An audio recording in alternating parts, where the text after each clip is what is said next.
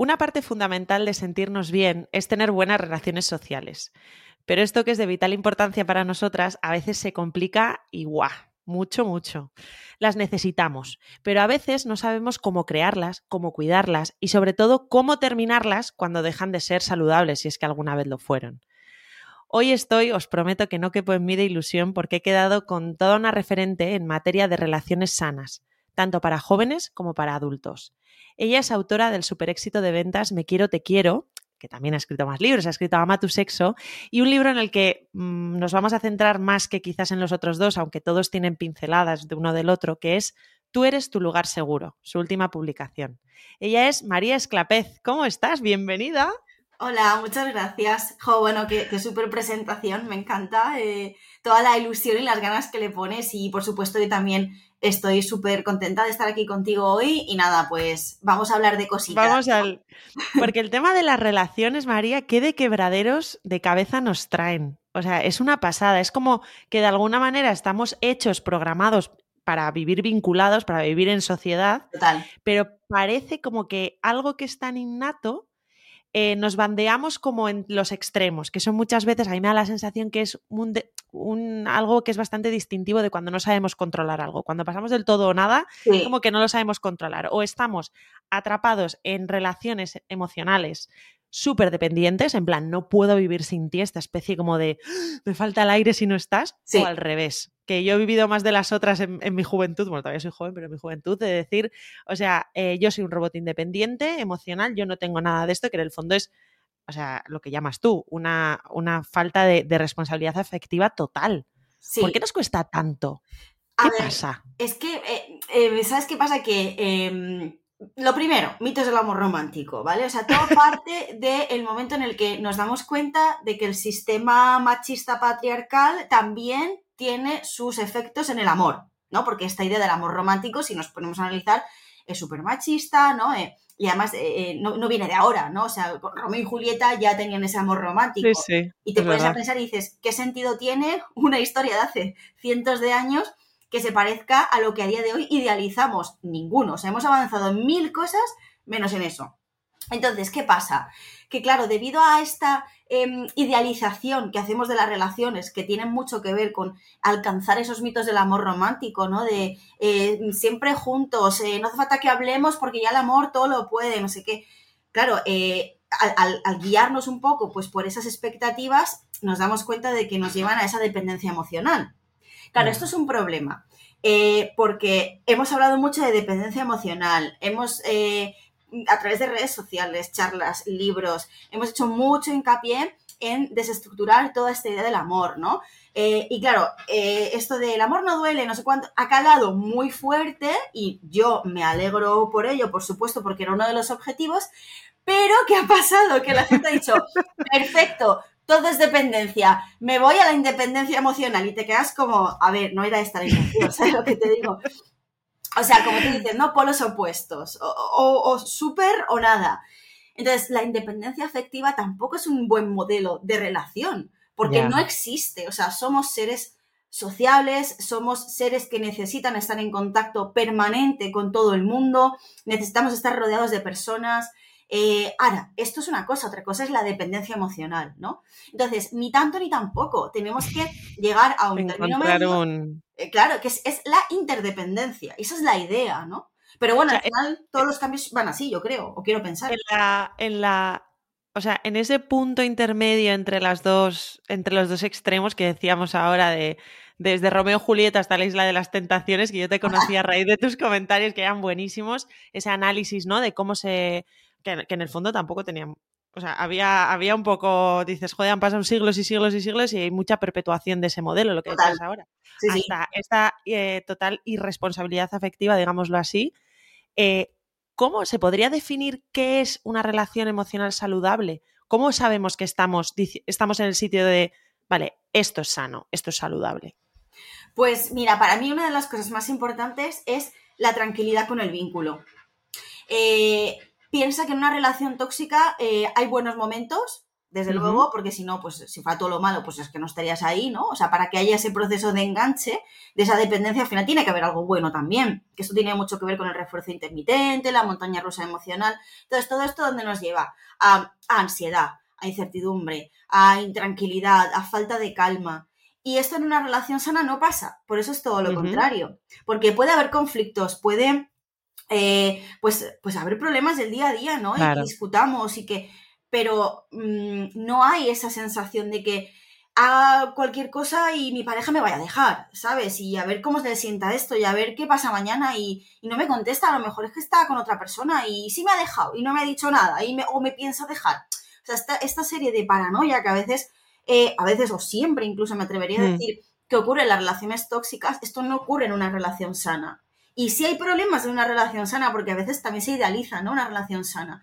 No, hay problemas, hay cosas que trabajar, pero no tienes esa sensación, ¿sabes? De que cualquier cosa puede pasar en cualquier momento.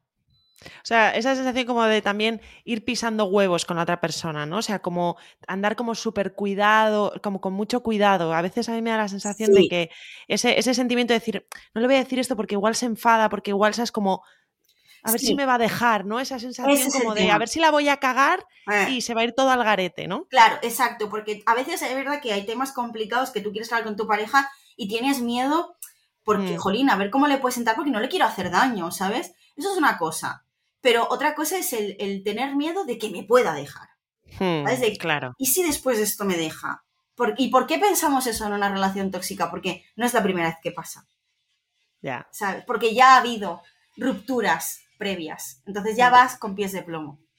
Hablando del pasado, de cosas previas, en tu último libro, Tú eres tu lugar seguro, desarrollas mucho la idea, bueno, la, importancia, la tesis de que eh, el pasado es muy importante para tus relaciones presentes. Sí. O sea, que de alguna manera el no haber aprendido a regularnos de peques, que esto es una cosa que me flipó, o sea, que te vas al inicio de los inicios, eh, pues puede dar como resultado adultos incapaces de poner límites o establecer eh, relaciones como la que, la que decías, ¿no? desde el vínculo seguro de decir, mira, tío, tenemos una relación, que si va guay, estamos bien, pero que si me dejas, pues es que no eras para mí, ¿sabes? O sea, que eso es un poco lo que, lo que habría que buscar. Entonces, me encantaría, porque tengo mucha curiosidad, empezar por el principio y que nos contaras, pues eso, el empezar por el principio del principio del principio, la infancia. O sea, ¿Qué papel juegan, eh, yo ahora que acabo de ser madre de mellizos, los, las madres, los padres, los...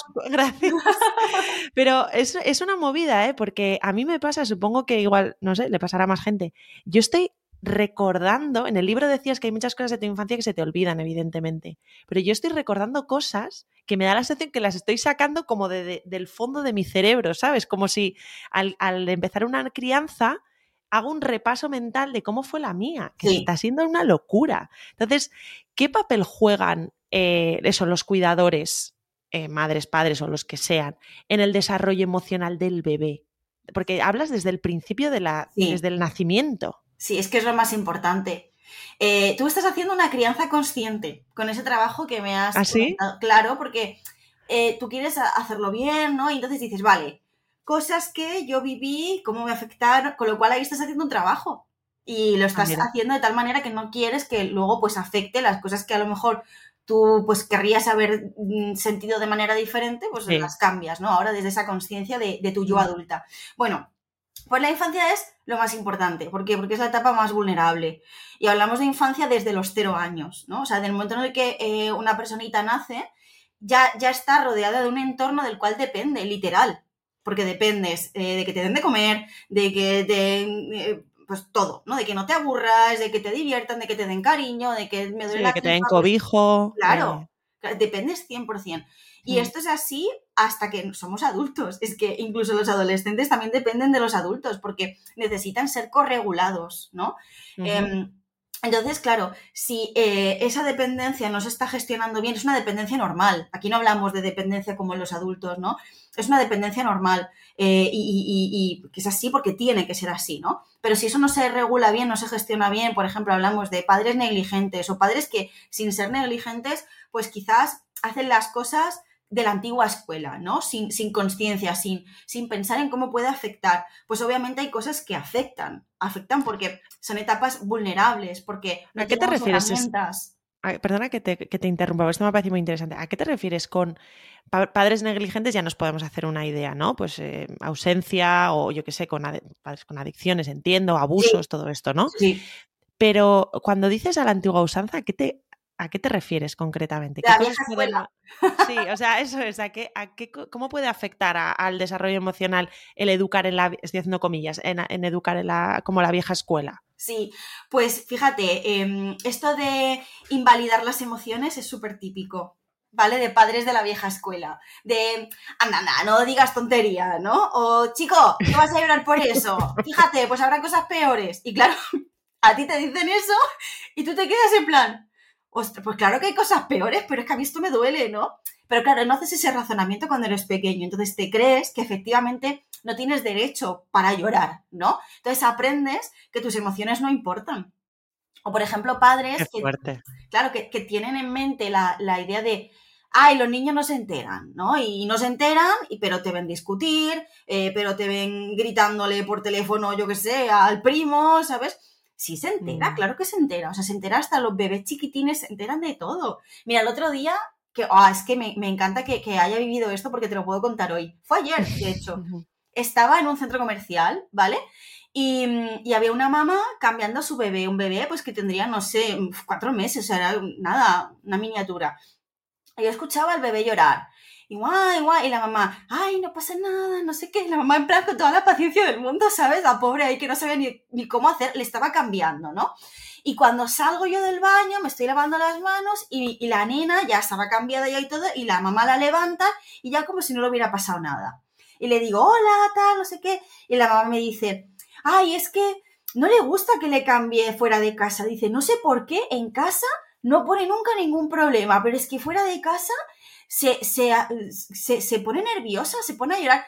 Y le digo, claro, digo, es que piensa que estás en un centro comercial. Si ya para un adulto ir al baño de un centro comercial que no es el de su casa ya es estresante porque no es el mm. baño de tu casa, imagínate para un bebé o sea, se está enterando, ¿no? Y le dije, es que son pequeños, pero se enteran de todo. Y la mamá dijo, es verdad, se enteran de todo. O sea, creo que ahí fue consciente mm. de que igual que puede ser para ella algo incómodo, para un niño también, aunque sea de tres, cuatro meses, ¿no? Sí, porque esto lo hacemos mucho, ¿no, María? O sea, pensamos que los niños son como, no sé, o sea, que no son humanos, que tienen una especie de racionalidad diferente, que no, no...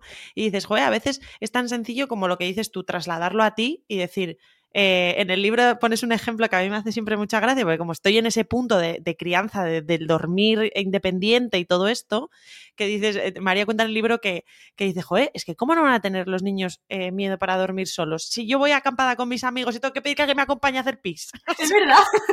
con, con, 30 años, o sea, es que es tal cual.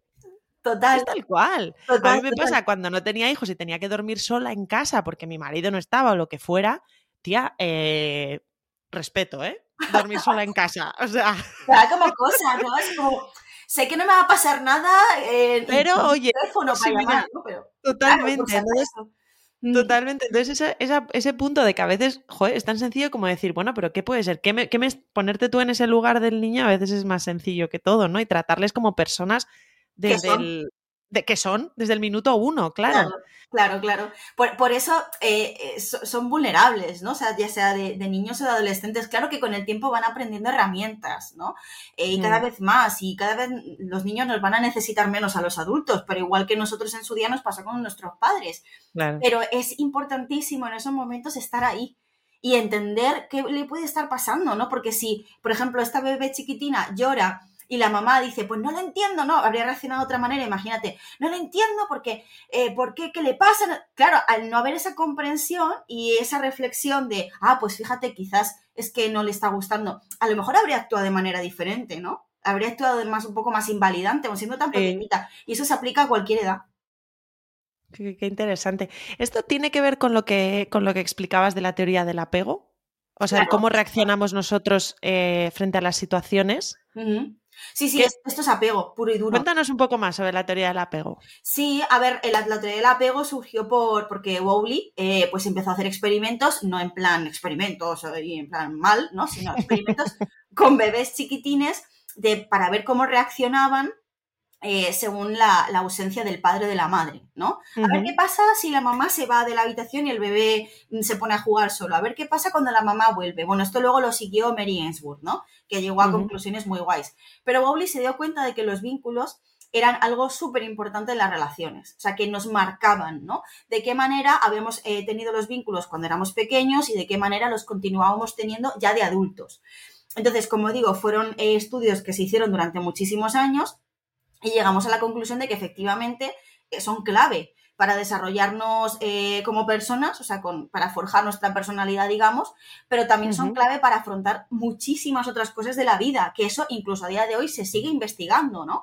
Que a día de hoy, por ejemplo, los, las últimas conclusiones tienen que ver eh, ya con, con, diagnósticos clínicos, en el sentido de, hostia, pues nos hemos dado cuenta de que las personas con trastorno de ansiedad generalizada tienen un tipo de apego concreto. Eh, qué casualidad, a ver si esto también tiene que ver. Entonces, claro, ya no solamente eh, contamos con la parte más biológica del ser humano, con el temperamento con el que nacemos o la carga mm. genética, sino con lo mm. que vivimos a lo largo de nuestra vida. Y aquí podríamos hacer diferentes tipos de apego en la infancia. O sea, ¿cómo, se, cómo se catalogarían? ¿Has hablado de apego inseguro? Sí, eh, está el apego seguro y luego los apegos inseguros, que son hasta tres, ¿no?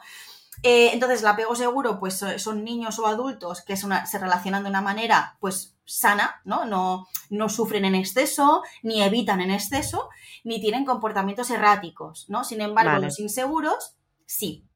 Entonces, dentro de los inseguros tenemos principalmente el ansioso y el evasivo. Y ya, luego se, descubrió que había incluso uno desorganizado, ¿no? Que era una mezcla entre el ansioso y el evasivo. El ansioso sufre, el evasivo también, cada uno a su manera, ¿no? El ansioso sufre em, pues porque eh, tiene muchísima ansiedad por la separación, ya sean niños o adultos, ¿no? Generan mucho estrés ante una separación y eh, su mecanismo de defensa, vamos a decir, o su forma de afrontarlo es buscando todo el rato esa aproximación, ese vínculo otra vez. Claro, esto lo traducimos a relaciones entre adultos, esta dependencia que a veces hay en las relaciones de no puedo vivir sin ti. Eso te iba a decir, me sonaba eso, total. Eso es, pues eso es el ansioso, ¿no? Luego el evasivo es eh, lo contrario, aunque también sufre, ¿vale? También eh, desarrolla estrés, de hecho un alto estrés fisiológico, pero su manera de afrontarlo es separándose de aquello que le genera dolor. Eh, entonces, claro, cuando hay cualquier conflicto, sea con 5 años o con 27, ha aprendido a, esto me duele, si me aproximo me va a doler más, ergo me alejo, me alejo. o lo que pueda pasar. ¿eh? Pero también sufre. No porque se aleje significa que no le importa, sino que sufre también. Pero es su manera de alejarse del dolor. el desorganizado es una mezcla de los dos. A veces hace una cosa, a veces hace otra, depende. Por eso es un comportamiento errático. Y que alguien acabe desarrollando un tipo de apego en la infancia depende de, de su entorno o es algo con lo que de alguna manera tenemos tendencia innata. ¿Eso se sabe? Eso hasta donde se sabe depende del ambiente. O mm. sea, una crianza donde lo que tú decías, ¿no? En, eh, en, la que los cuidadores, las cuidadoras o la gente del entorno le, le, atienda las necesidades que tiene, le hace sentir seguro, en el sentido de lo que ponías el ejemplo tú de la mamá con la niña en el cambiador, de decir, estoy atendiéndote, estoy contigo, no sabes cómo dar esa seguridad, eh, hace que sea más probable que desarrollen un apego seguro. Claro, porque la experiencia pesa mucho. Efectivamente, si esa mamá no es errática eh, y no eh, y sigue una pauta más o menos estable, esa niña crecerá con un apego seguro. Em, es verdad, y aquí ya sí que entra ese componente más genético que te decía, que para hablar de, mm, problemas más clínicos, ¿no? Eh, pues trastornos de la personalidad o ansiedad como tal, ¿no? Diagnóstico, ya no es tanto lo externo, ya no es tanto el, entorno, sino también esa carga genética con la que nacemos. Entonces ahí sí que hablamos ya de una combinación de eh, según qué factores. Claro, también es verdad que no hay que obviar, esto es un asterisco, ¿vale? Porque eh, fíjate el tema de los hermanos. me lo has quitado, te lo iba a decir ahora mismo, porque eso es súper típico también. Claro, claro. Eh, es verdad que en gran porcentaje lo que pasa en el entorno nos influye muchísimo, ¿vale? Por eso, en términos generales, podemos hablar con esas conclusiones, pero claro, ¿qué pasa? Por ejemplo, yo con mi hermana. Yo tengo un apego, ahora, ahora un poquito más calmado, te tengo que decir, pero yo siempre he sido apego ansioso. Mi hermana siempre ha sido un apego seguro y, tirando evitativo, porque ella tiende a, yo me voy a lo mío, ¿sabes? Entonces, claro, ¿qué, ¿por qué tanta diferencia, no? Entre una, y tú piensas, ¿por qué tanta diferencia? Si hemos tenido los mismos padres, hemos ido al mismo colegio, eh, los mismos profesores incluso a veces, ¿no? Entonces, ¿qué ha pasado? Claro, eh, por una parte, ella ha tenido unas vivencias diferentes a las mías fuera de lo que es el entorno familiar, pero es que ella también tiene su propio eh, código genético, vamos a decir, su propia biología. Entonces, eso la ha hecho partir de un mismo punto, pero terminar en otro diferente. Y puede pasar y no hay que ignorar esa parte. También eh, influye el orden en el que naces dentro de la familia, porque claro, tú cuando naciste, te he entendido que eras la mayor, ¿no? Quizás no es lo mismo llegar a una familia en la que ya hay hermanos, eh, los padres ya no son padres primerizos, ya no sé, tienen otras maneras, tienen otra carga de trabajo, tienen otra experiencia. o por ejemplo, mis hijos que son mellizos. Claro, el, contexto familiar también es diferente. Supongo que influirá, ¿no? Por lo que dices. Totalmente, claro. Claro, mis padres ya iban un poco más relajados. A mi padre sí que siempre ha sido más sobreprotector, él también es como muy ansioso, ¿no? Entonces con mi hermana también lo ha sido. Pero claro, ya mm. tenía la experiencia de conmigo. Claro, pero también es verdad que aquí volvemos otra vez al temperamento, ¿no? O sea, yo de pequeña era una patata. O sea, lo que hace una patata, pues eso hacía yo. Yo estaba así, conforme me dejaban yo y me quedaba. O sea, yo es que era nada, eso. Y mi hermana era un trasto. Mi hermana cogía, desmontaba, mira, me tiraba los juguetes por el balcón. Claro, es que era eh, Satanás. O sea, mi hermana era Satanás. terremoto. Te lo juro. Entonces, claro, o sea, ya había algo diferente, ¿no? A, también mi forma de ser. Entonces, quizás yo, pues era más sensible. Entonces, a mí me decían, pórtate bien. Y yo era, pórtate bien. ¿Sabes? Mi hermana, menos sensible, pórtate bien, era como, lo que tú me digas. es una sugerencia, ¿no? Para ella se lo tomaba como una sugerencia de comportamiento.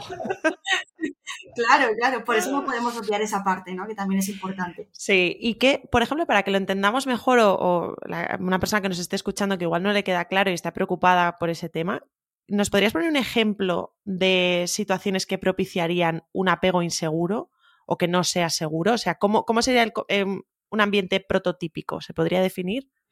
Vale, eh, voy a ponértelo en términos generales porque es verdad que hay como muchísimas excepciones, ¿no? Por eso, te preguntaba si se podía o no se podía de alguna manera poner un ejemplo, porque entiendo que será complejo. Sí, sí. Mira, lo que hemos dicho antes de la invalidación, súper eh, común que pase y no tiene por qué pasar con padres negligentes. O sea, lo que voy a, lo que voy a decir a continuación no pasa eh, solo con padres negligentes, ¿vale? Son personas que también cargan con sus mochilas y lo hacen lo mejor que pueden, que eso es básico para poder aceptar todo lo que vamos analizando, ¿no?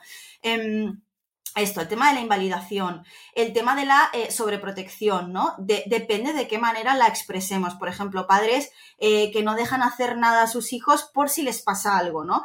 Eh, no te vas de excursión por si te pasa, no bajes las escaleras tú solo por si te pasa, no hagas tal. Claro, al final el niño entiende que yo solo no puedo, que soy un inútil, que aunque tú no le estés diciendo eso a tu hijo conscientemente, no le estás diciendo, eres un inútil, no vales para nada. No, no, le estás intentando proteger pero claro, si no le das alas para que salga y entres del círculo, que esto lo veremos más adelante, me imagino, pues tampoco desarrolla esa confianza en sí mismo, ¿no? Luego padres que eh, son todo lo contrario, más evasivos, ¿no?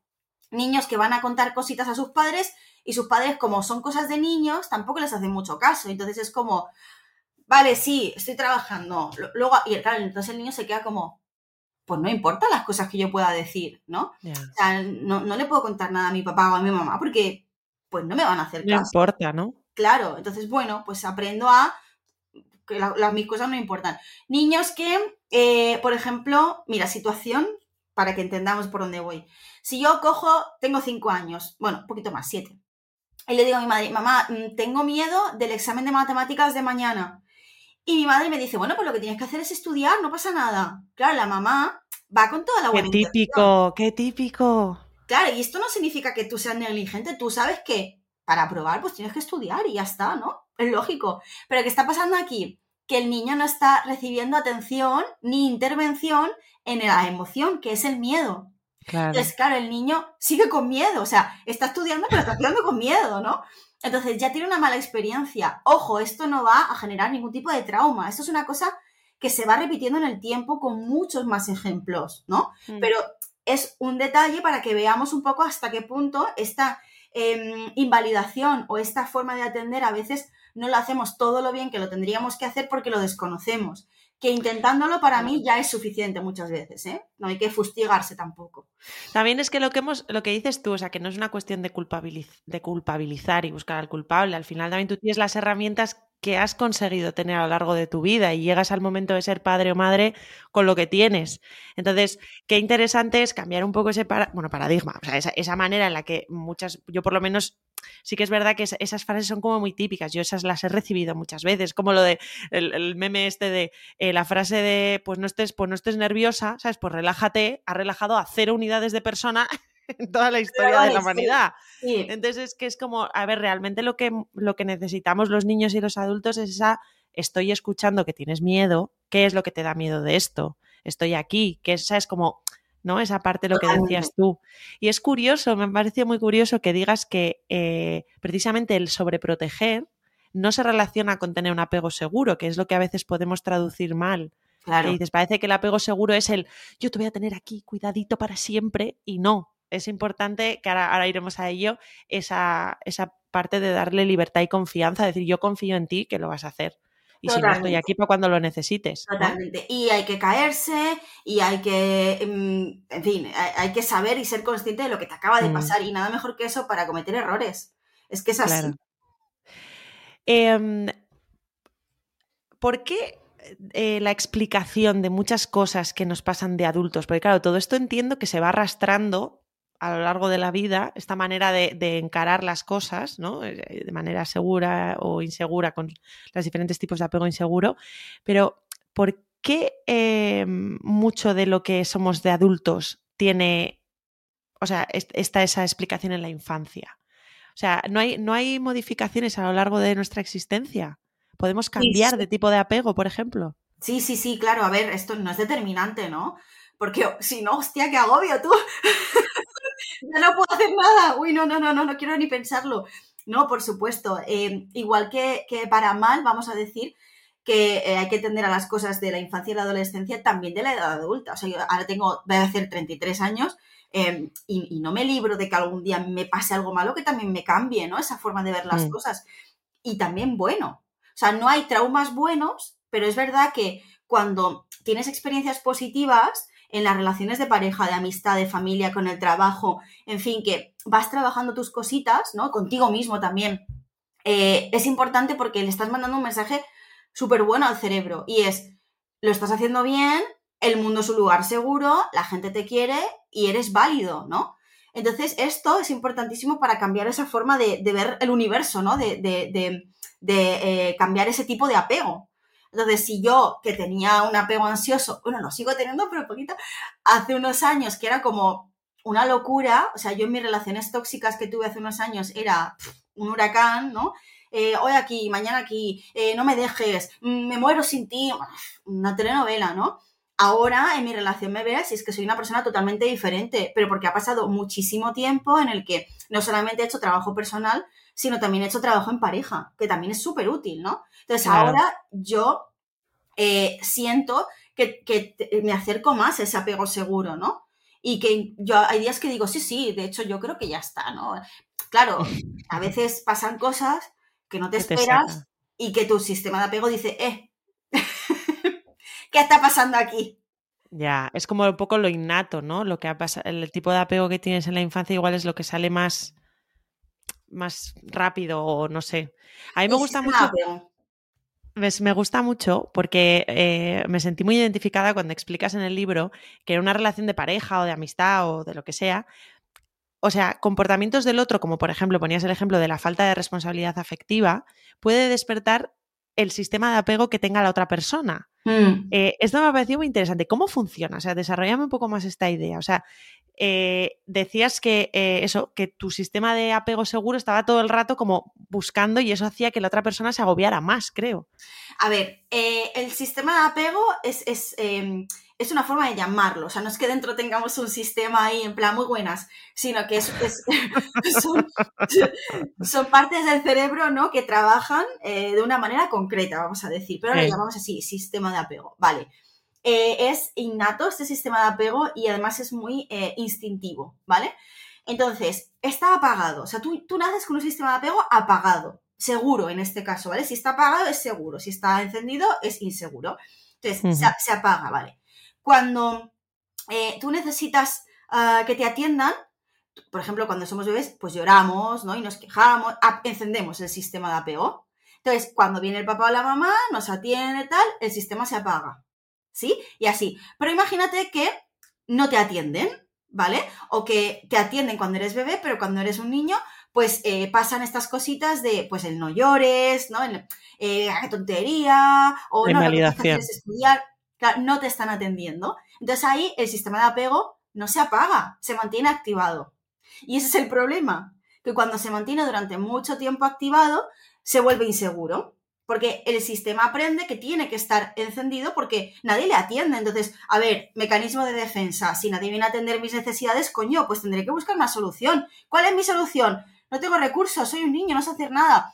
Pues mi único recurso es estar con el sistema encendido. Entonces, lo que hago es, por ejemplo, si me da por estar súper atenta al entorno, porque, no sé, mis padres pelean muchísimo, imagínate, ¿no? Mis padres pelean mm. mucho. Pues yo tengo que estar atento a ver cómo son los gestos de mis padres para saber cómo tengo que actuar yo, para no llevarme yo la bronca. Entonces, mi sistema de apego encendido me invita a estar así todo el rato, pendiente de a ver qué pasa. Claro, esto de niños, cuando somos adultos es otra forma, pero sigue siendo lo mismo, sistema de apego encendido o apagado. Yo ahora lo tengo encendido, ay, perdón, apagado. Por eso siento que me acerco más al seguro, ¿no? Mm. Y se me activa cuando, eh, por ejemplo, en pareja, pues normalmente no suele activárseme, pero cuando hay algo del trabajo que a mí me genera mucha ansiedad, digo, hay que calmarlo, porque si no mi sistema de apego se mantiene encendido mucho tiempo, ¿no? Y tampoco quiero eso. Y así. Eso, eso se, relaciona, eh, me, ha venido a la mente eh, con el tema del estrés crónico de bajo grado, que, ahora se habla un montón, ¿no? Ese, ese, sistema de estrés, entiendo que tener el sistema de apego, como dices tú, encendido, genera muchísimo estrés, ¿no? Muchísimo desgaste mucho cortisol, mucho estrés, claro, el sistema simpático a tope. Em, eh, sí. Lo que pasa es que cuando aprendes a vivir así, y esto lo encontré hace poco, hay estudios que corroboran que ya no generas estrés. O sea, te, acostumbras. Esto, es, duro, ¿eh? Porque dices, hostia, claro, lo has pasado tan mal. Es como, a ver si me explico. Eh, cuando tomamos, por ejemplo, antidepresivos o la, eh, píldora, tú sabes que al principio hay una serie de síntomas que son porque el cerebro, bueno, el cuerpo, mejor dicho, se está habituando a tomar eso, ¿no? Luego ya el cuerpo se acostumbra a trabajar así. Y lo que le parece raro en ese caso es cuando retiras la medicación, ¿no? Bueno, pues eh, esto es un poco así. Eh, los últimos hallazgos, hasta donde yo pude llegar, eh, decían un poco esto, que paradójicamente esperábamos que la gente que hubiera tenido ese estrés crónico lo siguiera tuviendo, es decir, siguiera segregando un mogollón de cortisol y sistema nervioso activado y tal y cual, y no, era al revés. O sea, tenían todas las consecuencias de ese estrés crónico, pero no había. Era, era súper raro. Yo era como, no, no, esto está mal. es muy incongruente, sí, sí. Claro. Sí, como no esperable, ¿no? Sí, sí. Ya no, ya sí, me faltó por ver si era algo aislado o realmente, porque era como súper paradójico. De hecho, el propio estudio lo decía, era como, eh, no, no esperábamos encontrar esto, ¿sabes? Bueno, pero también, em, que también es una cosa que dices mucho en el libro, estamos hechos para sobrevivir. O sea, quiero decir, tú lo que hayas hecho, las herramientas que hayas tenido que utilizar, aunque en ese momento no, ahora ya no te sirvan o incluso sean eh, desadaptativas, y, o sea, te han servido en algún momento. Esto es, esto es algo que a mí siempre me, me, fascina del cerebro y de nuestro comportamiento, porque dices, ostras, para que para el cerebro sea mejor lo malo conocido. Sí. O sea, también es paradójico, ¿no? O sea, si tú, si tú y yo nos pusiéramos a crear el, ser humano, diríamos, esto igual habría que ver qué, beneficio nos trae a largo plazo. Sí, sí, total. Eh, es como sobrevivir el momento, pa.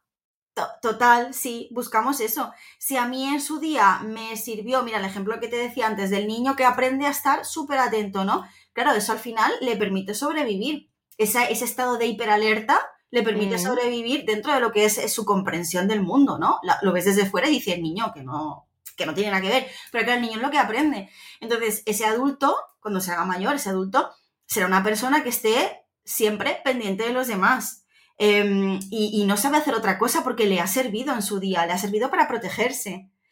Entonces hay que enseñarle a esa persona si va a terapia algún día, que hay otras herramientas, que no tiene por qué estar siempre atento, que hay que distraerse para no mantener ese estado de activación todo el rato.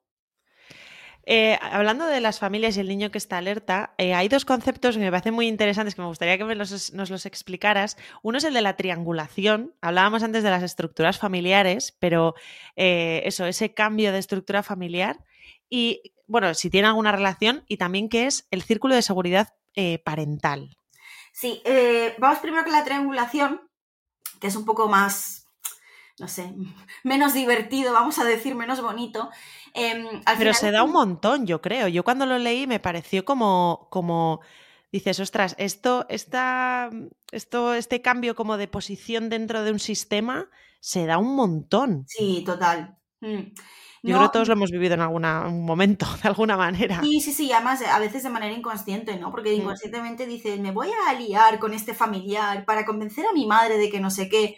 Eh, y a lo mejor lo haces con toda la buena intención y resulta que estás haciendo una triangulación. Em, claro, lo peligroso de esto es cuando mm, pasa eh, con cosas estresantes. Me explico. O sea, una cosa es que tú te alíes con tu abuela para que tu abuela te dé la paga sin que tu madre se entere. Ahí no hay ningún problema. Pero el problema es cuando, por ejemplo, eh, el triángulo, ¿vale? Porque lo estoy explicando un poco ya sabiendo lo que... Te he cortado, lo siento. Hay gente que no sabrá de qué va la, vaina. Entonces, un triángulo, ¿no? Vale, se supone que eh, hay tres personas involucradas en esta manipulación. Entonces, la que manipula se sitúa arriba, las manipuladas se sitúan abajo. Y siempre hay una asociación entre dos personas, las que están en dos esquinas, y luego la, última en discordia, que es pues la del otro extremo, ¿no? Eh, y esta es la, víctima sin saber absolutamente eh, nada, ¿no? En plan, está siendo usada para manipular a esta, esta persona. Entonces, eh, yo imagínate, me alío con, vamos a ponerlo como ejemplo pareja. Eh, yo estoy en una discoteca con mi pareja eh, y entonces eh, veo a no sé quién que me cae mal, pues voy a convencer a mi pareja para liarnos y, fíjate, esa me cae mal porque mira, porque mira cómo va vestido. Y al final le como la cabeza para que mi pareja esté en contra de esa tercera persona, ¿sabes? Em, esto se puede aplicar a todo, a los amigos, pues mira, Almudena, tal, pues, pues tú y yo, como que hacemos equipi, ¿sabes? Y mm. entonces eh, yo manipulo a esa persona intentando como que le llegue ese mensaje que yo ya estoy fabricando y a esa persona, la tercera que no se está enterando de nada, pues eh, también es víctima, ¿no? O sea, hay dos víctimas siempre. Y esto en la familia también ocurre. Y tiene mucho que ver con eh, los roles que se em, adjudican, vamos a decir, por orden natural en el sistema familiar. O sea, los padres tienen que ser padres, los abuelos tienen que ser abuelos, los hijos tienen que ser hijos. ¿Qué pasa cuando mi padre eh, no se responsabiliza de sus cosas dentro de la familia, es decir, de su rol como padre, ¿no? Que no es más que hacer de padre y hacer de pareja, ¿sí? Eh, sino que, como digo, se desentiende, que siempre alguno de los hijos termina ocupando el lugar del padre. Y eso es un el hueco, se, el hueco se rellena. Se rellena siempre, sí. Qué fuerte. Sí, sí, sí ha habido figura. Para otra cosa es que nunca la haya habido. Claro. Madre soltera, padre soltero. O sea, eso sería otro sistema diferente. Claro, eso es otro sistema, efectivamente. Pero si sí que ha habido, si no hay un buen manejo de esa situación, se termina rellenando. Por eso es importante poner límites siempre, ¿no? Los, los, hijos que hagan de hijos y los padres que hagan de padres. Si esos límites no los ponen los padres, los tienen que poner los hijos porque son cosas que se van heredando si no. Lo que pasa es que también si, si tú probablemente igual te haces consciente de que has tenido un rol de madre, imagínate, con respecto a tus hermanos o incluso a tu propia madre, ser madre de tu madre, claro, igual en el momento que lo estás viviendo no te das del todo, no eres del todo consciente. Sí. Como que te das cuenta Total. De, más mayor porque dices, hostia, y todo esto que llevo aquí, eh, que pesa tanto, ¿por qué es? Y sí. cariño, pues porque Tienes, ahí un tutti frutti familiar que no, Totalmente. que, no, es lo que debería ser. Yo, yo, soy consciente de que antes las cosas no, son como, no eran como ahora, ¿no? En el sentido de, por ejemplo, antes eh, eh, los, los, chavales empezaban a trabajar con 12 años o antes, ¿no? Yo, mi abuelo, por ejemplo, empezó a trabajar a los 7 años. O sea, ahora es impensable, ¿no?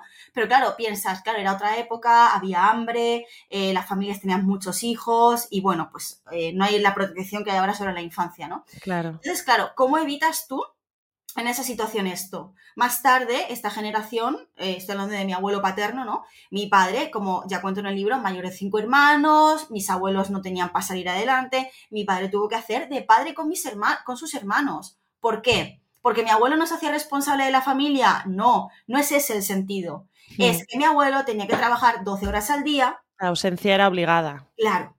Entonces, él sí hacía de padre lo que él podía hacer de padre, ¿no? Y, la madre hacía de madre lo que ella podía hacer de madre. Pero, claro, había una figura emocional ausente. Emocional, ojo. ¿Y eso qué consecuencias tiene para el que lo sufre? El que ha estado en un puesto de su sistema familiar que no tocaba. Cargas que no le pertenecen. Sobre todo eso. Estrés por cargas. Claro, piensa que eh, la sobreprotección que mi padre ejerció sobre mí, yo no la entendí hasta que no entendí su historia.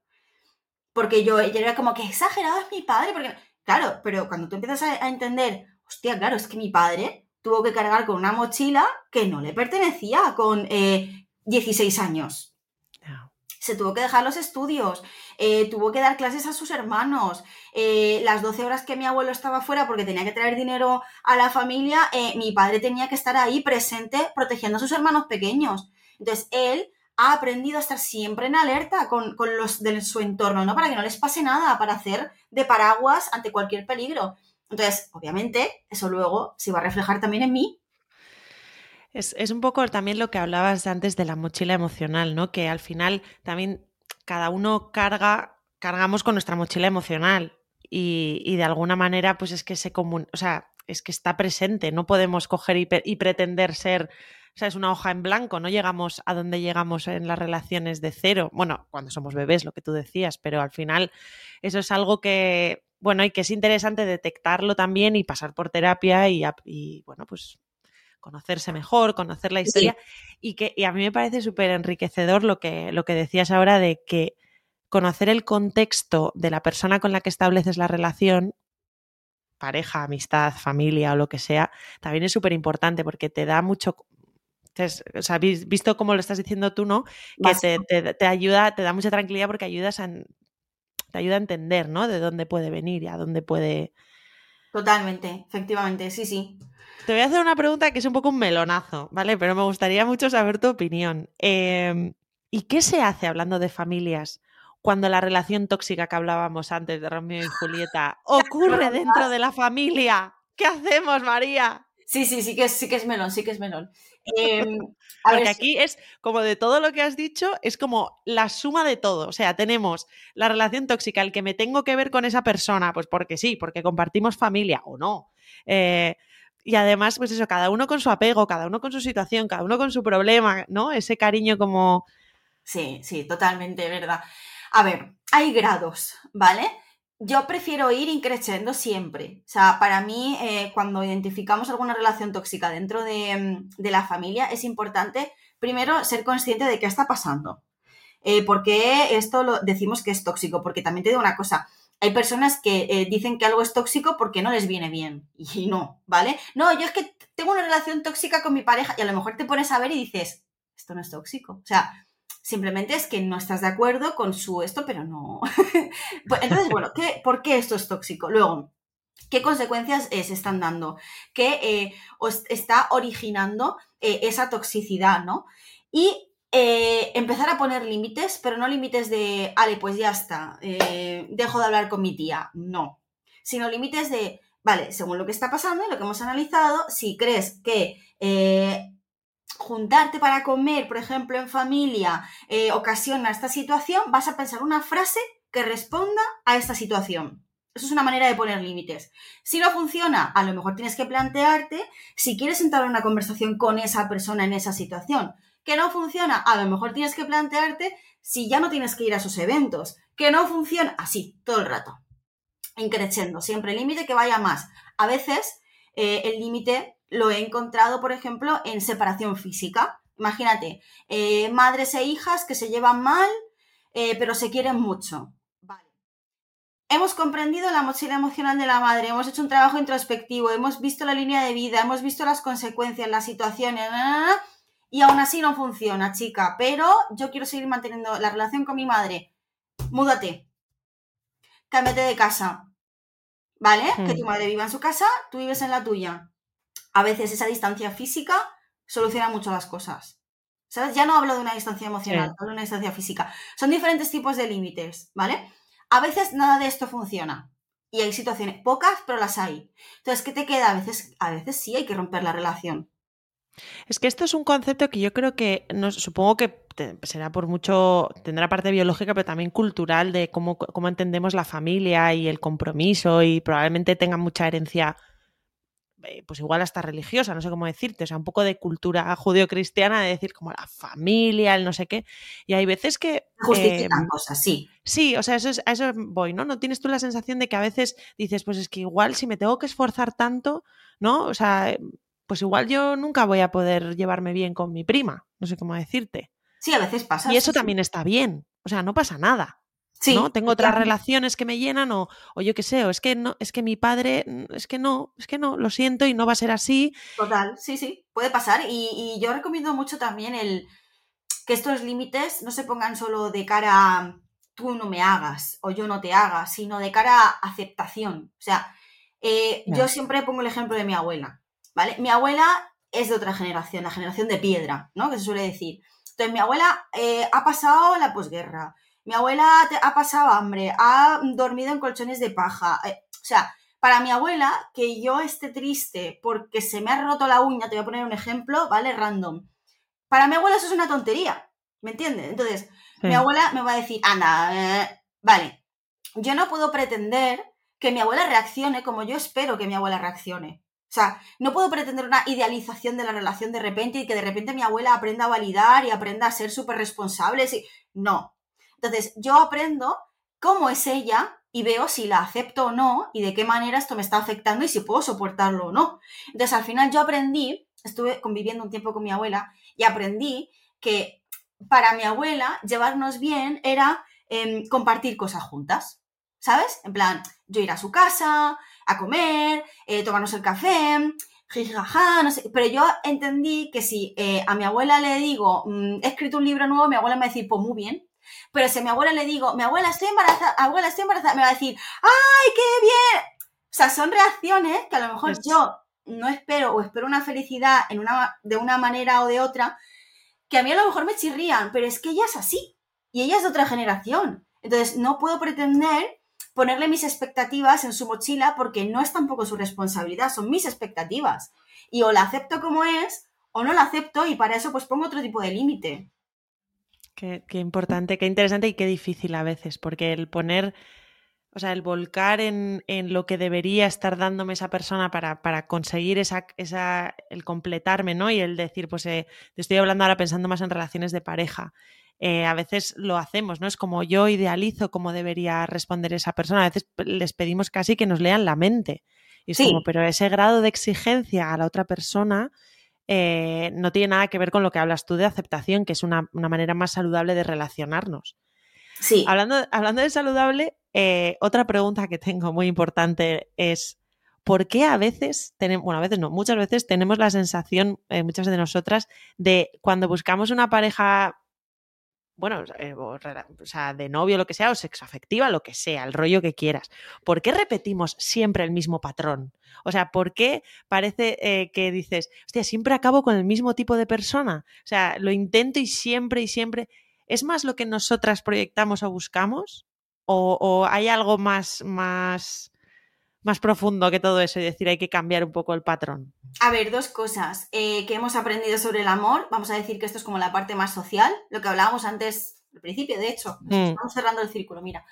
Que no te he hablado aún del círculo de seguridad. Después te hablo, te explico. Ay, perdón. Sí, Que, claro, por la pregunta antes. Em, entonces, ¿qué hemos aprendido sobre el amor? ¿Vale? ¿Qué- ¿Con qué mitos cargamos? ¿Con qué expectativas? ¿Con qué ideas? Con, en fin, todo, ¿no? Y por otra parte, eh, si yo no estoy realmente buscando o intentando saciar unas necesidades o unas carencias que, que realmente no le corresponden a otra persona, sino que, que te corresponden a un trabajo tuyo personal, ¿no?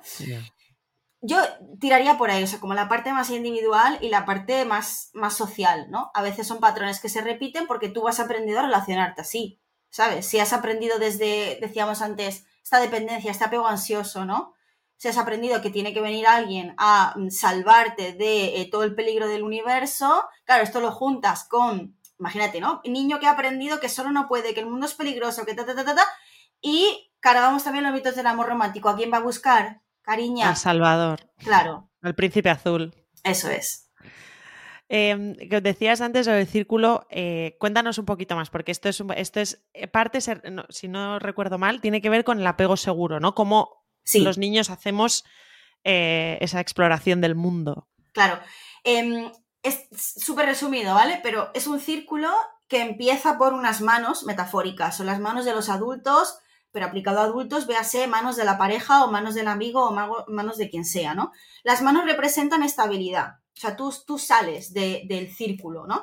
Eh, y sales de los brazos o las manos de papá y mamá.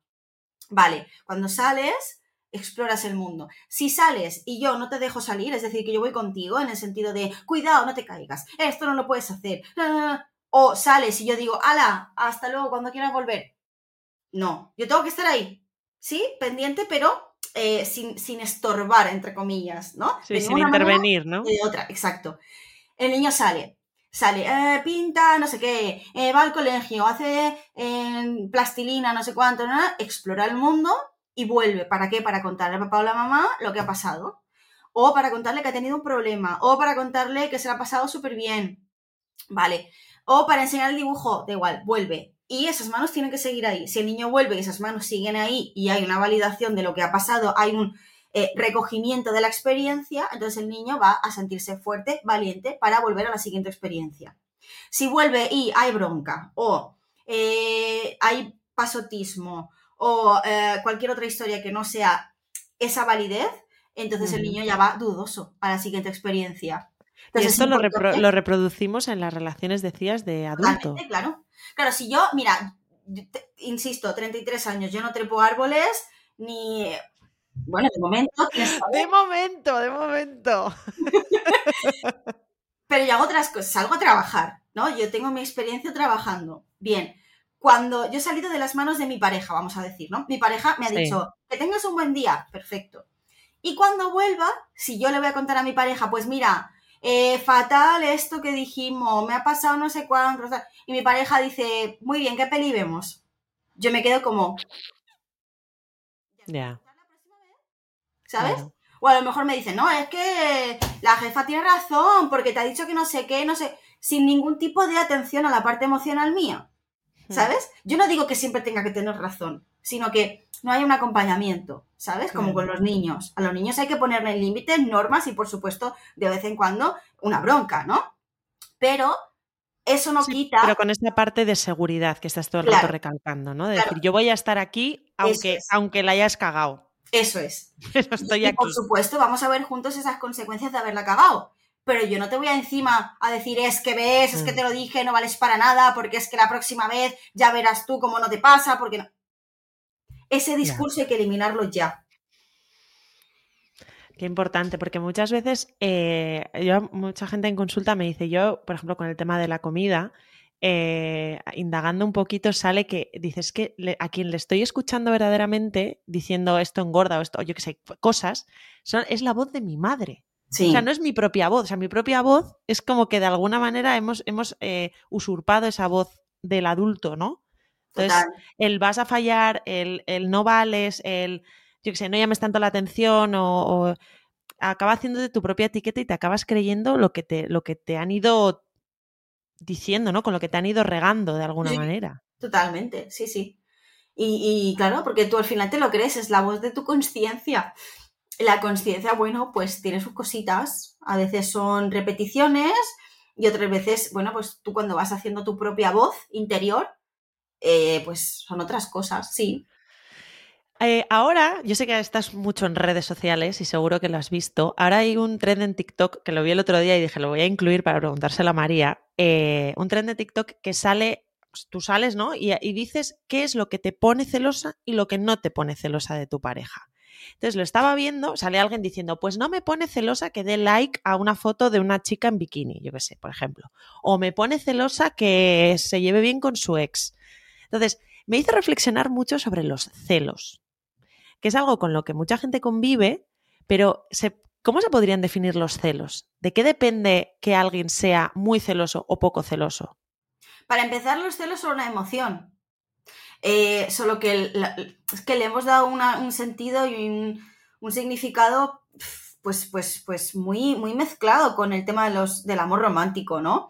Eh, hemos asumido que los celos son la representación absoluta y pura del amor, que si tienes celos es porque le importas, es porque te quiere, es porque te...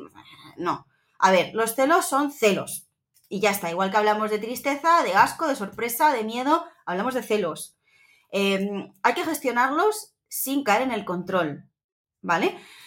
Y, nada más, quiero decir, es que eh, no hay que darle más relevancia, o sea, todos podemos sentir celos, solo que hay que intentar gestionarlo mejor de lo que lo hacemos y sin asociarlo a esas ideas, ¿no? Del amor romántico. O sea, los celos eh, a, nivel emocional, ¿qué supone? ¿Que serían como una incertidumbre o está, está relacionado más con el miedo o es un ente solo, o sea, que es, que es uno y ya está, no, no tiene comparación con nada. No, se conoce que son una emoción elaborada. Eh, detrás se sabe que hay miedo e ira. Entonces, eh, ¿a qué tienes miedo? ¿no? O sea, ¿por qué esto te pone celoso o celosa? Em, ¿Ante qué estás reaccionando? Claro, antes de responder a esas preguntas tienes que saber para qué sirve el miedo y la ira, ¿no? El miedo al final es una emoción que nos avisa de, un peligro. Pero claro, ¿esto es un peligro real o imaginario? Es que ahí hay que debatir, ¿no? Con uno mismo. Eh, la ira es una emoción que nos sirve para poner límites, que nos avisa de que hay algo que no nos está gustando y que nos tenemos que defender de ello, ¿no? Em, entonces, claro, son emociones muy útiles, igual que los celos, pero, pero hay que saber, pues eso, de dónde vienen, si es algo real o imaginario, eh, si, entonces, y esto no, se sabe preguntándole, haciendo el, tercer grado a la pareja, ¿sabes? Ni un cuestionario en la Bravo, la Super Pop, ¿no? Es algo bastante más, elaborado. Claro, eh, lo, primero es a preguntarte a ti mismo, ¿no? Yo creo, esta situación, eh, por ejemplo, dar likes, pues, pues dar likes, no, pues no pasa nada por dar likes, ¿no? Ahora, no, es que da likes Em, pero es que nuestra relación va fatal. Ay, pues entonces ahí los celos no es que tengan justificación, es que tienen una causa y un origen, pero vamos a trabajarlos sin entrar en, como te digo, ese cuestionario, ¿no? Entonces, no se trata de decir, pues no hables con esta, no hables con aquella, no, sino, vale, hay una carencia en la relación que evidentemente esa carencia está generando este miedo, entonces por eso a ti esto te genera celos. Vamos a trabajar esto en la relación, ergo, esto hay que comunicarlo. Mm. Vale, ¿cómo comunicamos que yo siento celos ante X cosas? Pues mira, eh, sin, como digo, interrogar, siento esto, exponer esa vulnerabilidad. No hay problema en exponerla. Y cuando veo que tú haces esto, entonces yo me siento de esta manera. Aparte, he visto que la relación, no sé qué, no sé cuánto, si yo me siento así, pa, pa, pa, pa, pa. Vale.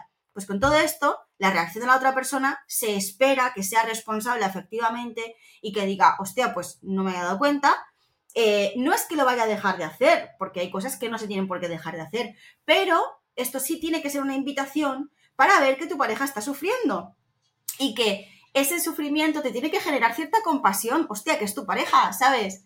Que, que, no, que no es una piedra. Entonces ahí la invitación es a vamos a trabajar juntos para que la relación esté plena y tú no sientas que hay carencias y que no te generen estos celos. Ahora, si la respuesta es es tu puto problema, perdón por la expresión, pero es que se suele No, pero es tal cual.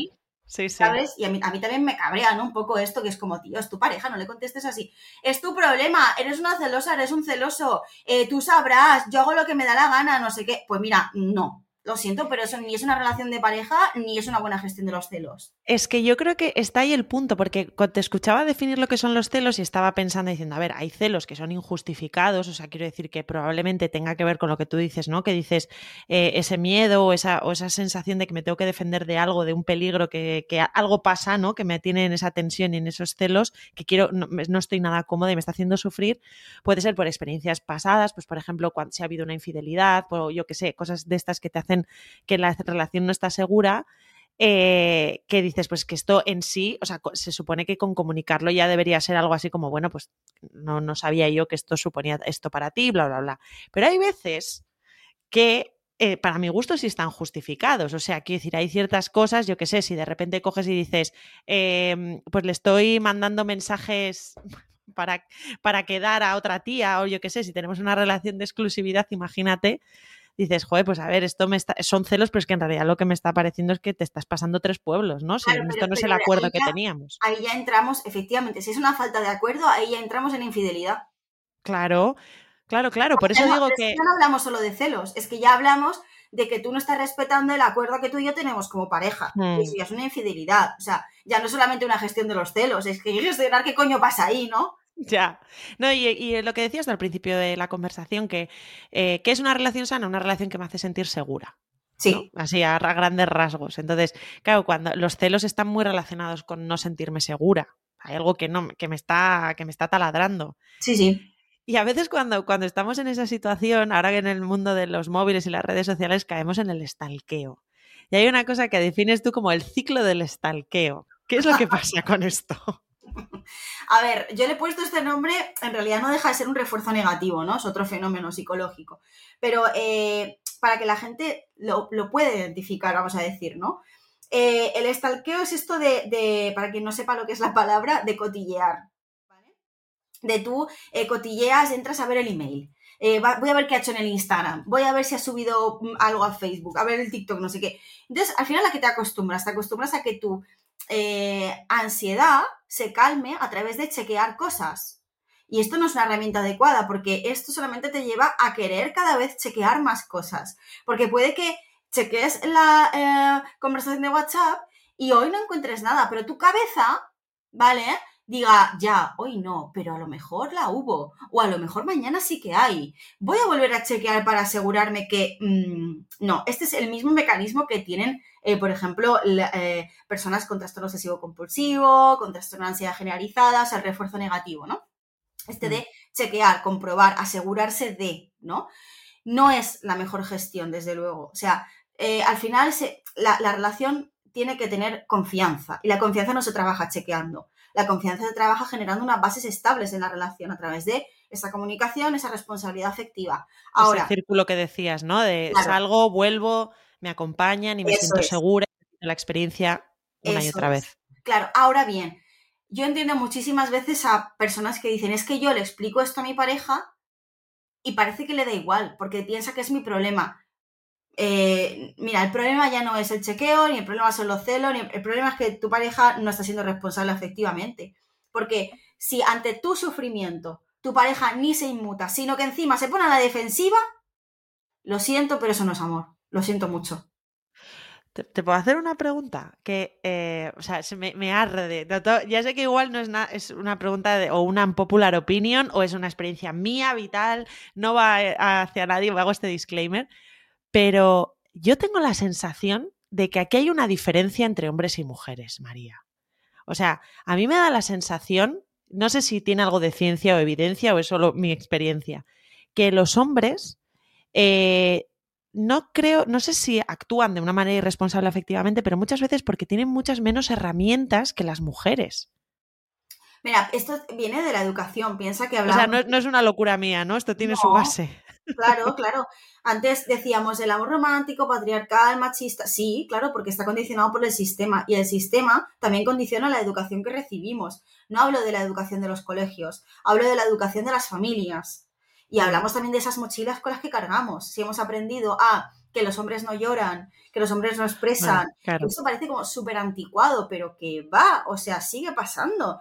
Em, ¿Cuántas veces no habré visto yo a un niño que se cae y el papá o la mamá le dice, venga, machote, a seguir, machote, a seguir, machote. Luego se cae una niña, ay, pobrecita, no sé cuánto. Entonces, estos son ejemplos pequeños, ¿no? De, de que aún seguimos arrastrando todas estas cosas. Entonces, claro, eh, aunque ahora sea diferente, y sí que hay hombres que se deconstruyen de todo este modelo de masculinidad tóxica que también es machista. Y que también les hará sufrir, entiendo. Claro. todos pierden. Pero, pero fíjate, em, en, en el sexo, ¿vale? Sin ir más lejos, la masculinidad tóxica es terrible para ellos. O sea, ¿en qué momento se ha decidido que el tamaño es imprescindible, que tienen que tener un rendimiento de horas que tienen que estar súper musculosos y ser eh, súper varoniles porque si no, ella no triunfan, es como, ¿en serio? O sea, esto es una carga también, ¿sabes? Eh, eh, ¿Y cuántos hombres no han venido a mi consulta diciendo, mira, es que eh, tengo disfunción eréctil y, y, empezamos a trabajar y te das cuenta de que parte de esa desconfianza o inseguridad que tienen ellos mismos es porque cargan con esta mochila de la masculinidad tóxica. Y esto también es machismo, ¿sabes? Entonces también les trae problemas a ellos, solo que a veces no son conscientes porque, no sé, el mensaje quizás no llega tanto, ¿no?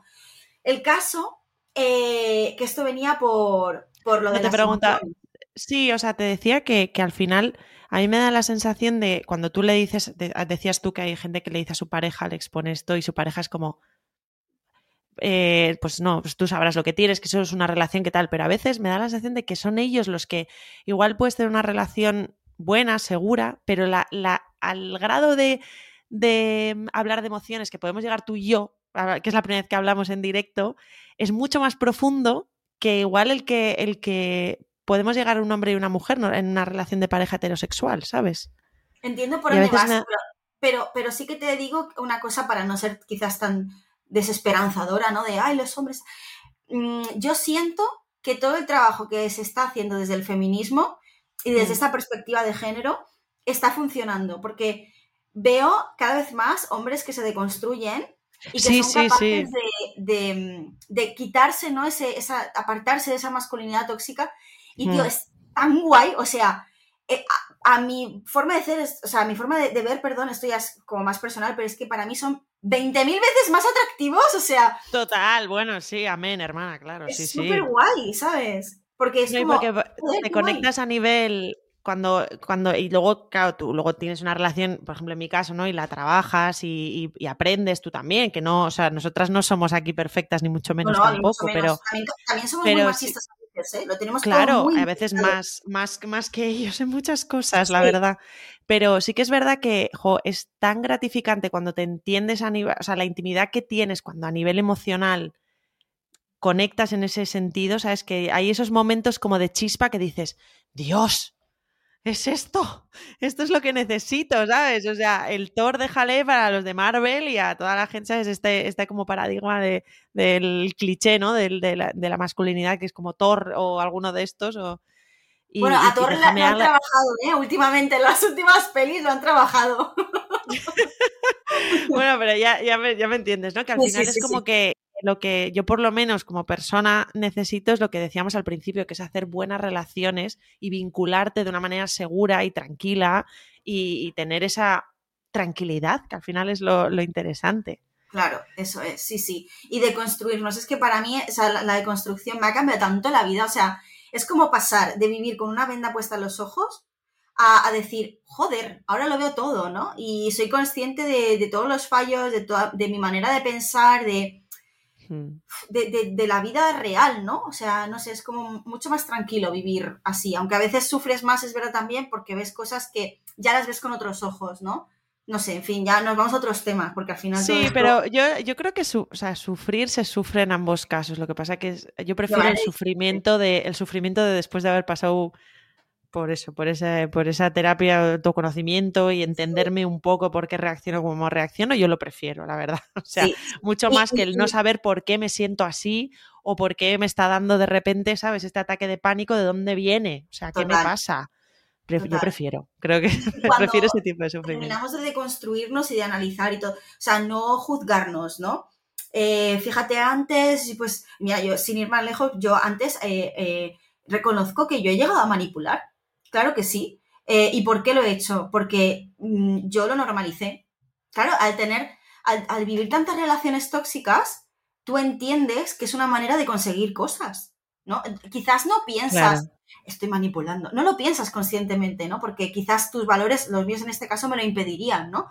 Pero cuando te pones a analizar dices, hostia, tío, yo normalicé esto, ¿no? Y, y yo también lo hice, y yo también quizás hice sufrir a alguien eh, sabiendo que lo único que quería era conseguir mi objetivo. Entonces, claro, cuando ves eso desde fuera, ¿no? Han pasado mm. los años y lo ves y dices, no, no, no, no, o sea, no quiero volver a pasar por ahí, no quiero volver a hacer esto, no quiero tal.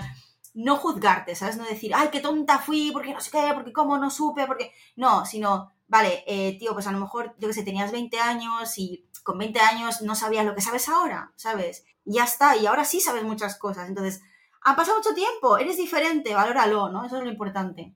Y que y es eso, o sea, que es que eh, hiciste lo que pudiste con lo que sabías y lo que tenías. Eso es. Ahora, lo que, ahora que lo sabes, ahora es cuando tu responsabilidad es hacerlo bien, bueno, hacerlo mejor o de una manera que, que, que para ti sea más adaptativa y para tu entorno también. Bueno, María, muchísimas gracias. Me quedaría horas hablando contigo. Hemos hecho yo creo que un buen repaso a, la importancia de, la seguridad en las relaciones, que desde dónde nacen y cómo se transforman y todo eso. Eh, recordad, si alguien no conoce a María, que seguro que sí, pero bueno, si por lo que sea, ¿no? La podéis encontrar en redes como arroba maría barra baja esclapez. Eh, os súper recomiendo también que estaba ahí enganchada a la cámara de Gessel, que la tenéis disponible en la web de Gameplay, o sea, Gameplay Z, sí. Eh, en la web de RTV y, nada, eh, que sus libros, ya hemos hablado de ellos, tú eres tu lugar seguro, me quiero, te quiero y ama tu sexo, que, que bueno, que es mucha, mucha más información y una ampliación de todo lo que hemos hablado hoy. Muchas gracias. Me lo he pasado muy bien y me ha gustado mucho. La verdad que, me, ha parecido muy interesante. Y además la conversación me ha gustado mucho porque, eh, o sea, como tú dices, ¿no? Podríamos haber seguido. O sea, eh, hemos terminado hablando al final de, de, la sociedad, ¿no? En general, con lo cual podríamos haber hecho un podcast de, no sé, siete horas. Yo, ya sabes que eres bienvenida cuando quieras. Eh, seguro que, bueno, aparte de, psicóloga, no, no, he hablado, o sea, fíjate lo, fan que soy, que doy por hecho que todo el mundo te conoce, no he hablado ni de tu formación. Evidentemente, María es psicóloga, eh, es escritora, es divulgadora, o sea, e, es, maravillosa y os invito a que, a que la sigáis, por supuesto, si no lo hacéis ya.